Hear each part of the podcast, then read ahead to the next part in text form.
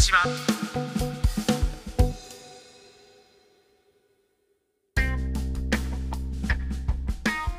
アルティメット福島。この番組は福島県の方に直接あなたが思う福島の一番を教えてくださいと問いかけるものです。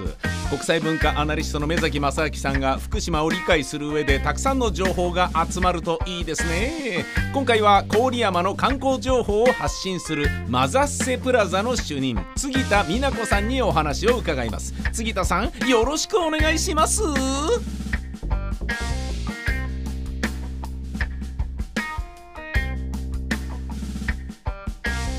えっとね、いろいろねそういったご当地グルメとかなんか食べ物のねお話聞いてるとなんか本当にお腹が空いてきちゃうんですけども。えっと実際そのじゃあ杉田さんの思うねあの杉あ杉田さんの思うですね。その福島での一番のおすすめっていうのは何になるんですかね？そうですね。たくさんいろんな美味しいものを食べて探して見つけてきましたけどこれを超えるものはないというものが一つありましてはい。それは須賀川市にあります小沢農園のいちごうん。それは超えたこ超えるものの間にどのぐらいすごいんですか？例えば他のところで買ってしまった食べたくて買ってしまったいちご食べますが、あダメだと思って浮気してはいけないと思うほどのいちごです。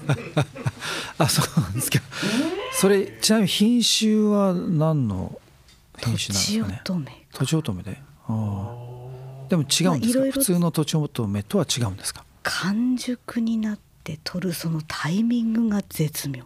うん。で愛情をかける生産者もとてもすごい方でうん。いちごの香りうんあと大きさ、まあ、小さいものから大きいものいろいろあるんですけど。うん。なんか言葉が出てこなくなるほど美味しい それは要するに甘さと酸味とかいろんなものが絶妙なバランスっていうことなんですかね。そうです。果肉の食感もそうですし。うん。こういちごもヘタを取って上からヘタの部分から食べる方がいいとかいろいろこう食べ方もあるみたいなんですけど、まあ、はい。どこから食べても美味しいです。へえそれ普通に買えるんですか？はい、小沢農園さんにあのまあ連絡していけば買えます。連絡しないと買えないんですか？直接行って買うのが難しい時もありましてうん。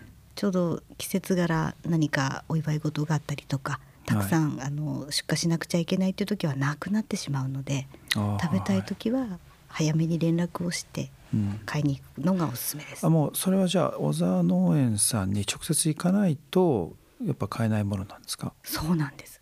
完熟で取るので、うん、そこからあの出荷すあのおそらくお店に置いたりすると、うん。熟度が進んでしまうのであもうそのその段階が食べ頃。っああなるほど。ていうところあなので。もう食べ頃のものしか取らないし、はい。食べ頃食べ食べ頃のものをもう売ってるだけだと。そうです、ああそれはすごいですね、今が食べ時っていうものが並んでる感じでしょうかね。ああそっか。